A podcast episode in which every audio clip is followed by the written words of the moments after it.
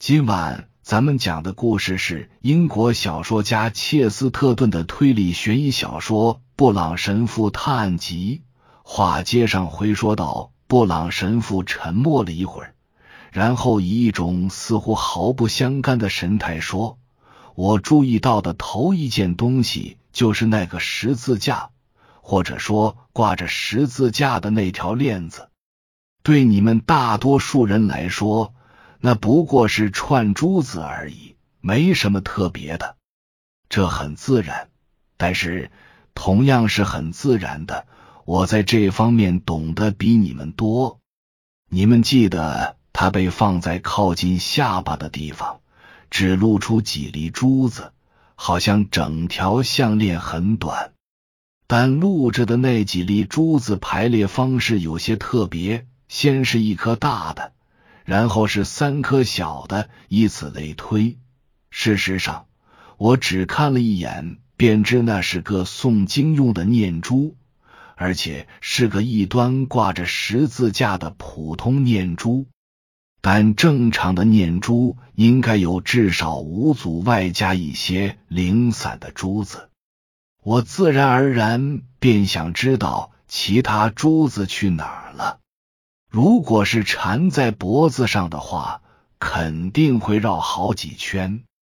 我当时没有想明白，只是事后才猜到其余部分去了哪里。他在木柱底端缠了很多圈，那根木柱被固定在石棺内部的角上，用来支起掀开的棺盖。如此一来。当可怜的斯梅尔去拽那个十字架的时候，同时也就松动了那根木柱，棺盖失去支撑，便砸到他的头上。我的天啊！塔兰特说：“我开始觉得你说的有道理了。假如属实的话，这真是件奇事。当我想通了这一层时，布朗神父接着说：“我大致就能弄明白其余部分是怎么回事了。请记住，首先，任何负责任的考古学权威一心想的是调查研究、寻找真相。可怜的老沃尔特斯是个实诚的古文物研究者，他打开墓穴的原因就是想验证一下尸体不腐的传说。”其他都是谣传，因为人们往往会对这种发掘寄予很不现实的期望，或者夸大其词。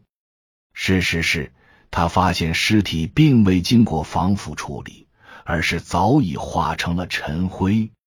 只是没想到，当他在那个塌陷的礼拜堂里独自借助烛光考察的时候，另外一个身影出现在他近前。啊！戴安娜小姐倒吸一口凉气，失声惊呼：“我终于明白你的意思了。你说的是我们曾跟那个凶手面对面交谈，开玩笑，听他给我们讲传奇故事，然后就毫发无伤的从我们眼前溜走了，并把他神职人员的伪装丢在了岩石上。”布朗附和着说：“这是太简单了。此人抢在教授前面，先进了墓园和礼拜堂。那时教授或许正跟那个悲惨的记者说着话，在空空如也的石棺旁边，他袭击了老牧师，并杀了他。然后他换上老牧师的一身黑衣。”并用石棺里找到的老袍子裹住老牧师的尸体，放进石棺里，像我刚才描述的那样安置好念珠，用木柱支起棺盖。通过这种方式，他给第二个敌人布置好了陷阱，随后就走出来迎接我们，表现出一位乡村牧师具有的最和蔼可亲的优雅姿态。他这样做够冒险的，塔兰特质疑说：“碰到认识沃尔特斯的人就不好办了。”我承认他确实有些疯狂，布朗神父赞同说：“而且我觉得你该承认，值得冒这个险。不管怎么说，他蒙混过关了。我承认他很走运。”塔兰特咆哮着说：“可他到底是谁？”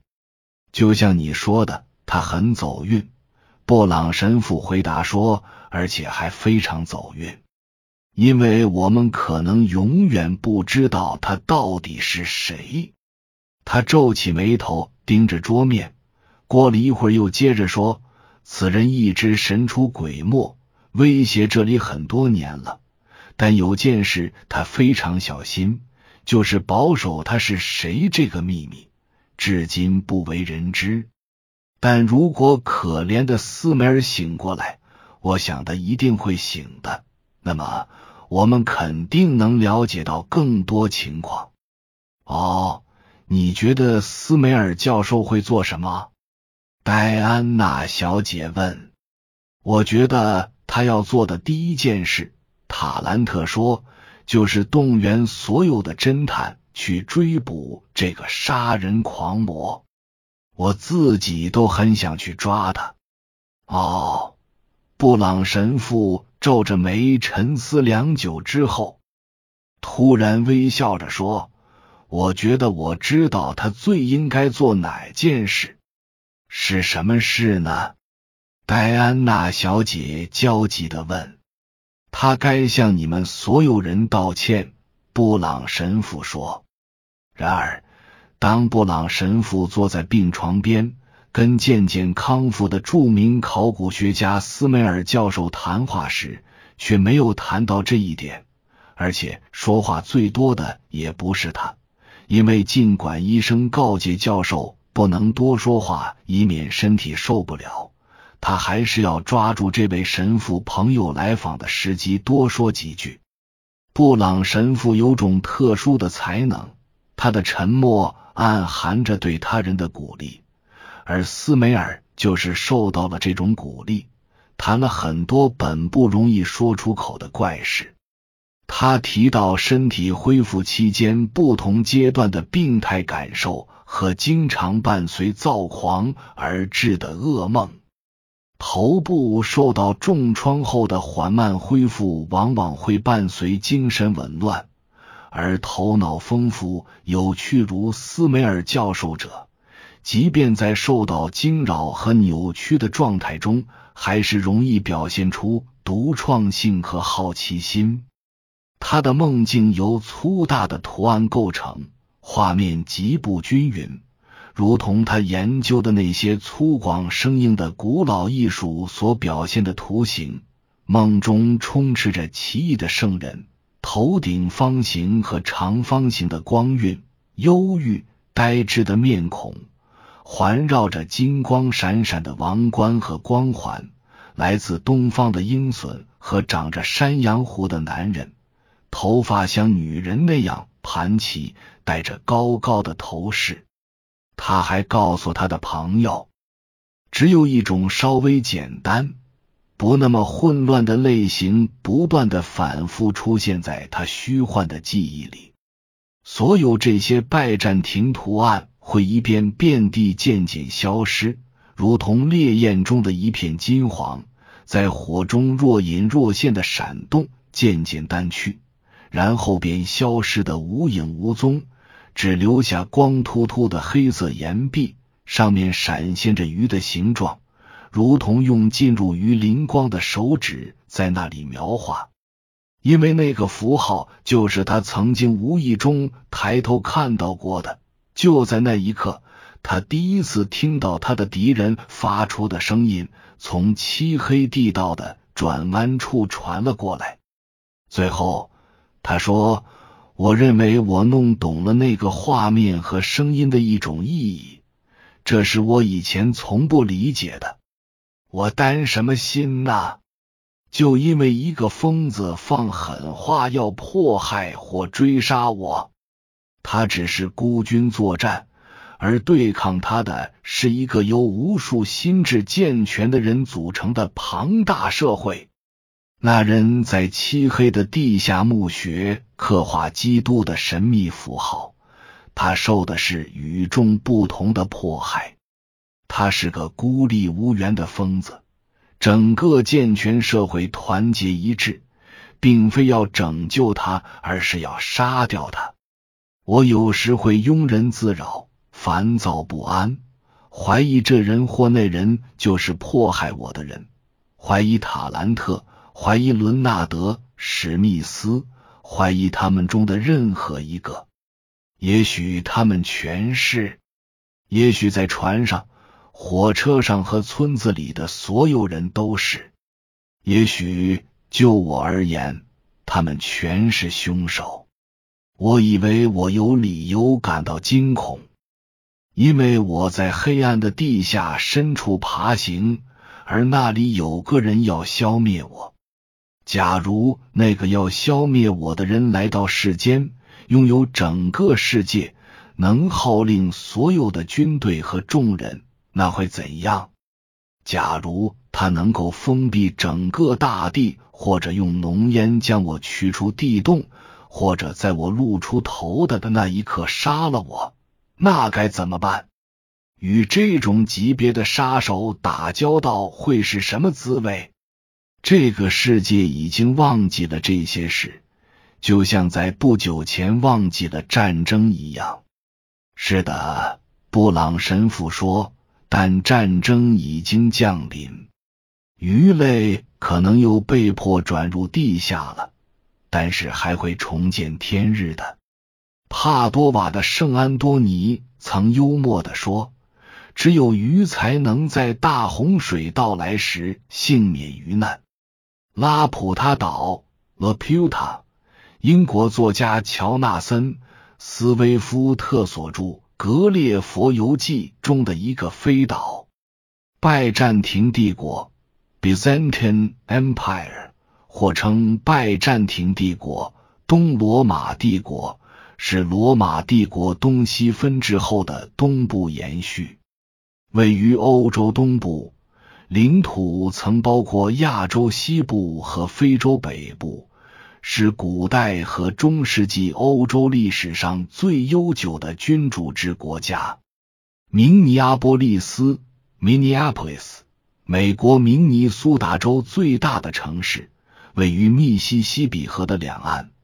明尼苏达河与密西西比河汇流点以北，曾是世界面粉工业之都和重要的伐木业中心。奥马哈。欧莫后位于美国内布拉斯加州东部边界密苏里河畔，是该州最大的城市，建于一八五四年。布莱顿 （Brighton），英国东南部的沿海城市，地处大伦敦区域南部，以其布满鹅卵石的海滩闻名。法西斯党 （Fascisti）。也称黑山党。